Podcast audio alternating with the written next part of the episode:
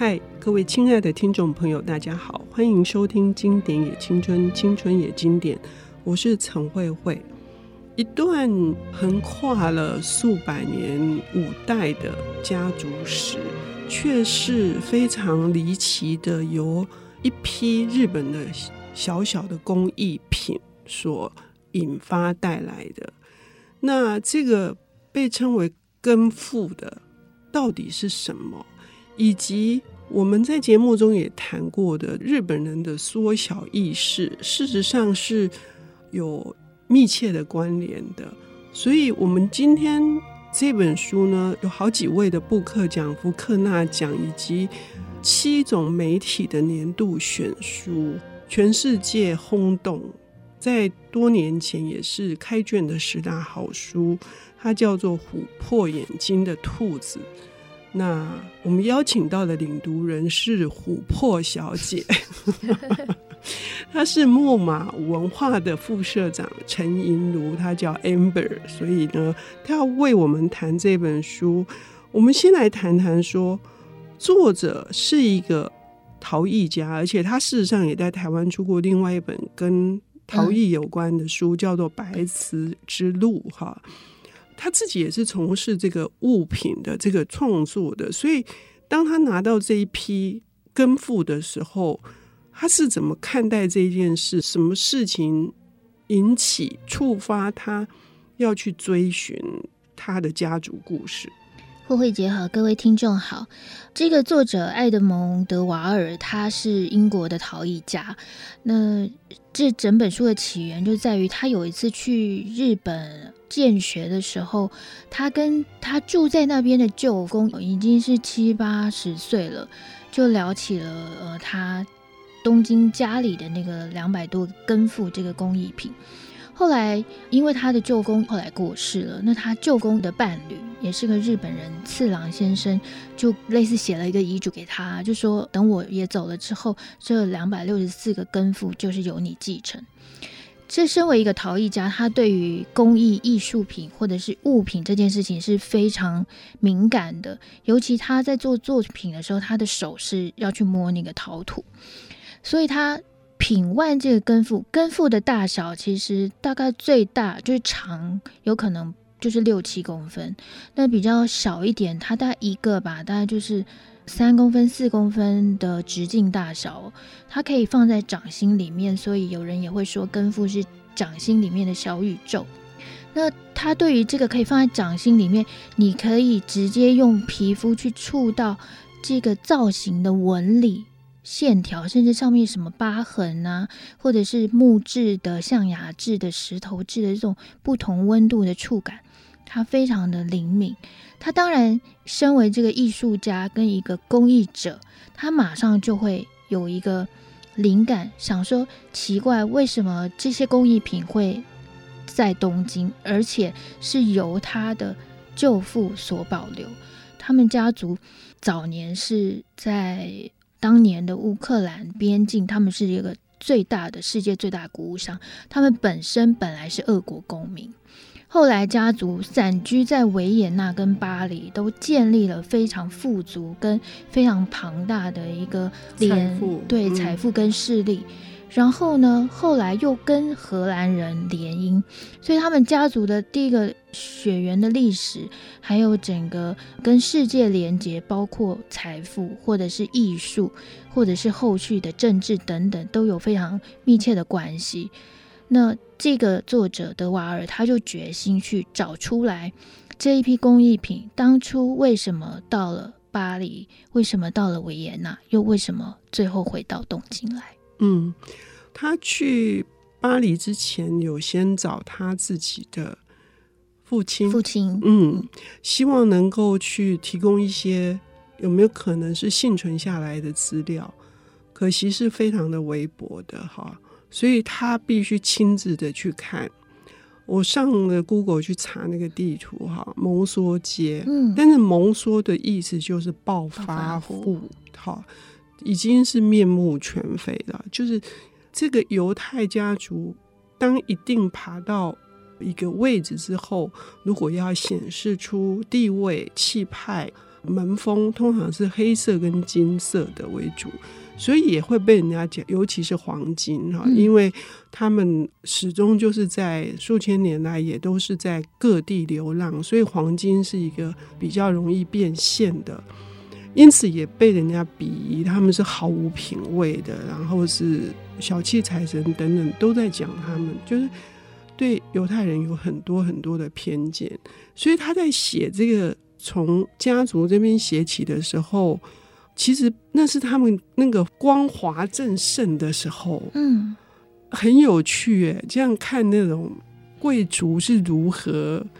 尤其是查尔斯，就是第一个拥拥有这个根父的这个人，可是他也是一开始也被人家觉得他品味非常的差。嗯嗯，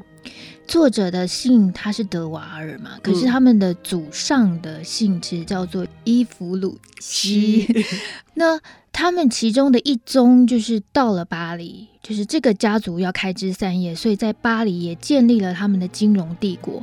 那第一次拥有根父的这个家族的家长叫做查尔斯，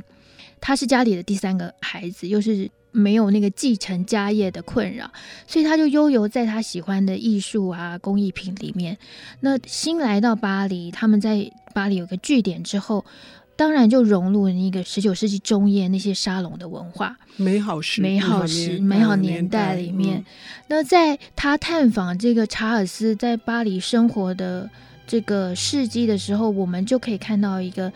一些让我们非常惊讶的那个名字出来了，比如说雷诺瓦当年呢。竟然是穷到，就是查尔斯常常赞助他画，比如说介绍他去画谁谁谁的肖像啊，然后可以赚一笔钱。然后他也资助豆家，然后他也买莫罗的画，也研究杜勒的作品等等，甚至很知名的就是普鲁斯特，嗯，也是他非常欣赏的一个年轻人，所以有点像是普鲁斯特曾经到这个查尔斯的家里去做一些助理工作啊，帮他做一些艺术研究等等等等等。所以是这样的一个家族，可是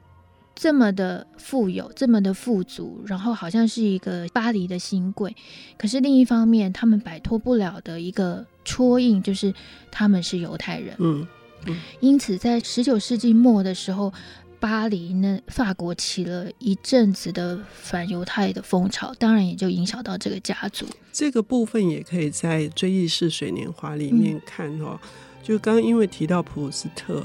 这很妙，这阅读的这个乐趣所在，就是你这一条线可以连到那一条线。这查尔斯·伊弗鲁西，嗯，甚至是会被说成斯万对斯万的原型。那斯万的品味哈，其实是普鲁斯特透过侧面去看到查尔斯从他原来让人家就是他大量的摸索。然后最后，他变成了这一行业的专家。他甚至成为美术报的编辑，也变成美术报的出版出版者。哈，就是这一路，你也可以看到那个描写非常多的这些艺术天才他们的生活，以及就是那些画家们，印象派他们是怎么样的一个这种，曾经也是被。学院派给鄙视鄙视的，对。那查尔斯又是怎么样逐渐逐渐的去累积他在艺术评论上面的实力？嗯嗯，我觉得这个就算。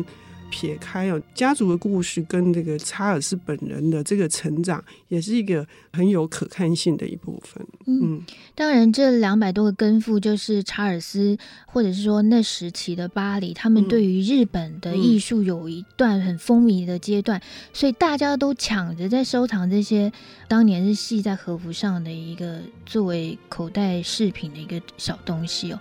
后来，随着这个日本主义、这个日本风潮的这些迷恋有一点点退烧了，然后查尔斯他也对另外一个艺术的风潮投向另外一个热情哦，嗯、所以这批根付呢，就作为一个结婚的礼物，嗯、由查尔斯转送给位在维也纳家族的堂弟婚礼的礼物去了。嗯，那这个堂弟呢，又跟这本书的主事者哈。埃德蒙·德瓦尔，他们又是怎样的关系，会使得这个接下来的波澜壮阔的故事，哈，更加的牵动读者的心。我们要休息一下，等一下回来。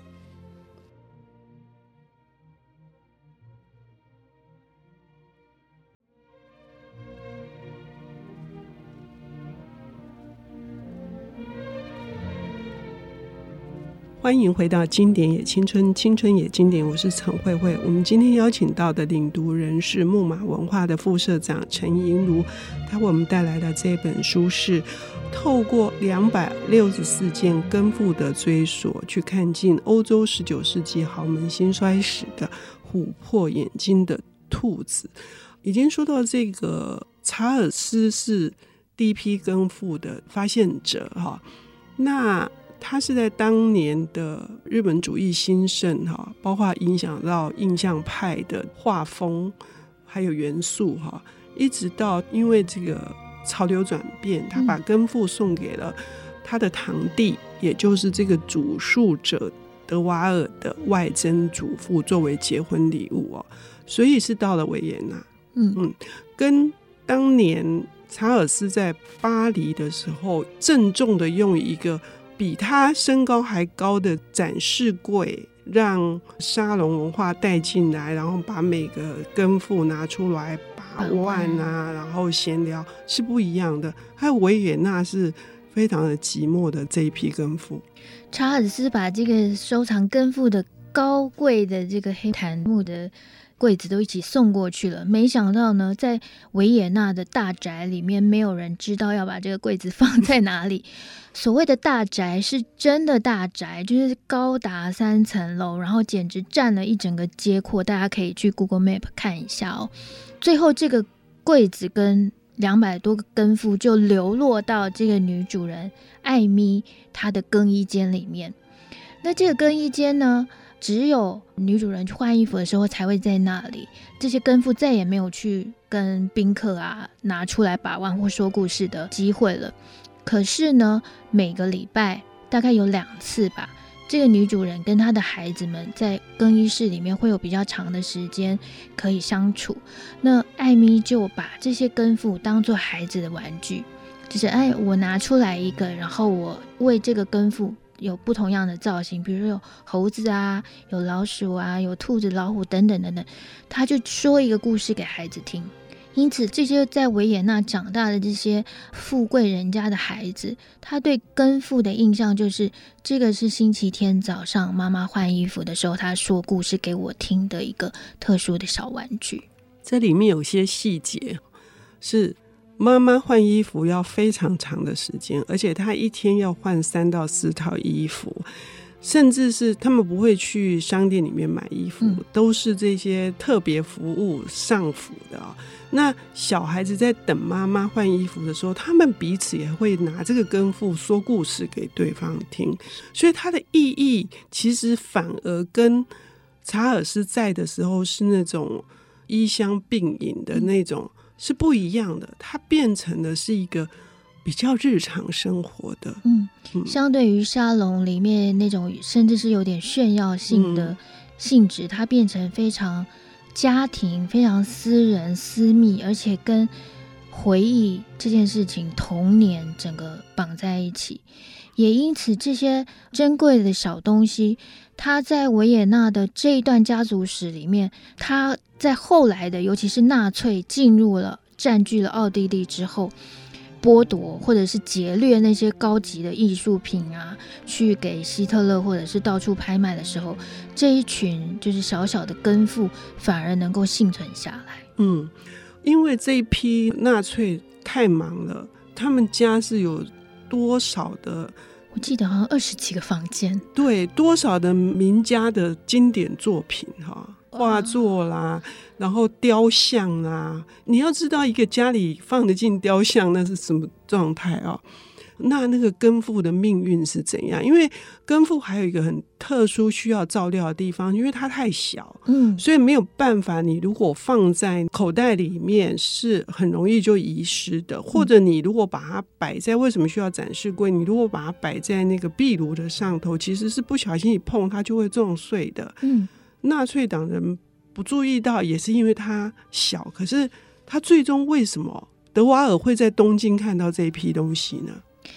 这中间当然后来经历了整个世界二战的一个劫掠哦，所以他们整个家族的财富几乎是全部被剥夺，然后家族的呃四处，不管是父母或者是孩子，全部都世界各地流散各地。当然也有一些亲族，他们被送进了集中营。嗯，那时隔多年之后，终于。当年从维也纳离开到美国去流浪啊，甚至从军的这个舅公伊吉，他从东京有一年他又回到维也纳去。那回去维也纳那个时候刚好是美国已经战胜了，所以美军刚好就驻扎在他们当年的维也纳的老宅里面。结果有一天，那个美国兵就说：“诶，听说你们当年那个女管家安娜还在这里。”于是，这个伊吉他就见到了当年小时候照顾他们的那个安娜，每天帮妈妈换衣服的那个安娜。那这个安娜就跟他讲了，说：“其实我有一个东西要交给你。”原来整个家族的人都被赶走之后，安娜呢，她就趁大家不注意，每次经过更衣室的时候，就去摸三四个根付，藏在她的围裙口袋里，然后呢，偷偷的把它塞在自己的床垫底下。他就把这两百多个根父睡在他的床垫下，睡了那么多年，终于等他到老年的时候，他有办法再把这两百多个根付还给一级。他为什么心心念念的这些东西？因为他知道，他能够为这个女主人，或者是说为这些孩子留下的东西，也就只有这两百六十四个根付了。嗯。看到这一段的时候，老实说，我是浑身起鸡皮疙瘩的。因为德瓦尔他虽然是个陶艺家，但是他事实上是继承了他们家族的某一部分的血统，是对于艺术、对于文学、对于音乐啊、戏剧这些，他们是有很深的造诣的。所以他在描述安娜的时候，也毫不激情哦。他在讲这些，但有一些地方，当他的亲族。遭受迫害，或者是他在讨论说那些纳粹是怎么看待这些艺术品的，就是纯粹他只有变卖成现金的价值，然后持续战争的价值嘛。他写安娜的时候，他就说安娜就睡在这一张床垫上，她睡在塞满根付的床垫上，好、嗯。哦、这么多年啊。嗯可是安娜没办法出来，是是安娜她是非犹太人，可是纳粹规定你一旦帮犹太人做事多长的时间，其实你也就视同为这个犹太人，就是有点同罪的意味。嗯嗯，嗯，嗯。那回到一级收到这一批，对一级的意义如何？然后对德瓦尔收到这一批，那的意义又是什么？我觉得德瓦尔形容把故事跟这些人造物品连接起来的意义，我觉得非常的动人。这些根付代表的不只是打造这些工艺品的这个师傅的人生的心血，做一个根付可能要耗上三到五年，还有七八年。对对对，很久。还有就是你拿到这个根付，他们家族那些童年的记忆。妈妈跟他们一起说故事的生活在那里，那些天真无忧的岁月都在那里。那经过了伊吉，他带到了东京以后，他其实是把那些家族的生活，或者是曾经风华的这个家族的历史，还有本来这些故事是被抹灭的。在纳粹在这些政治底下，或者是甚至最后，他们当犹太去要求所谓的转型正义啊，或者是归还他们当年所有的财产这些的过程里面的时候，犹太的身份他曾经被抹除，这个家族的历史曾经被否定，而随着这些根付透过安娜交给他重现了他们家族原来还是存在的，嗯，他们并没有。被抹杀，没有消失，他们的故事可以一代一代的传承下来。嗯，中间有一段你刚刚讲到那个，尤其是他父亲在维也纳的时候，他掌管这么大的一个金融帝国，可是他放弃了俄国公民的国籍，哈，就变成奥地利。那为了要展现自己对奥地利的爱国心，爱国心。他完全没有转移他的任何财产。但有些人都先跑走，有些人都先把钱弄到国外。可是他的祖父也是一个整天躲在自己办公室里面说分类账下都是文学故事的，不会理财的人。所以我们刚刚听到的是说，跟父代表了日常生活、家庭生活已经一段被战争、被纳粹抹除的这些故事，终于还给了他们的伊夫鲁西。可是呢，这本书呢，它之所以会受到这么多的肯定，事实上呢，它还是有非常多的层面的，就是最后。德瓦尔他又有更多更多的这些思索会在他后面，尤其是探讨根父，探讨日本文化，日本被占领，然后日本被一片废墟，是，所以他虽然没有经历过他的祖先们所经历的事情，可是根父也带他到了非常多流转的命运的人们以及被破坏的人们的。故事，所以非常推荐大家读这本《琥珀眼睛的兔子》。我们要谢谢琥珀小姐，谢谢，谢谢。本节目由 IC 之音与瑞木读墨电子书联合制播，经典也青春与您分享跨越时空的智慧想念。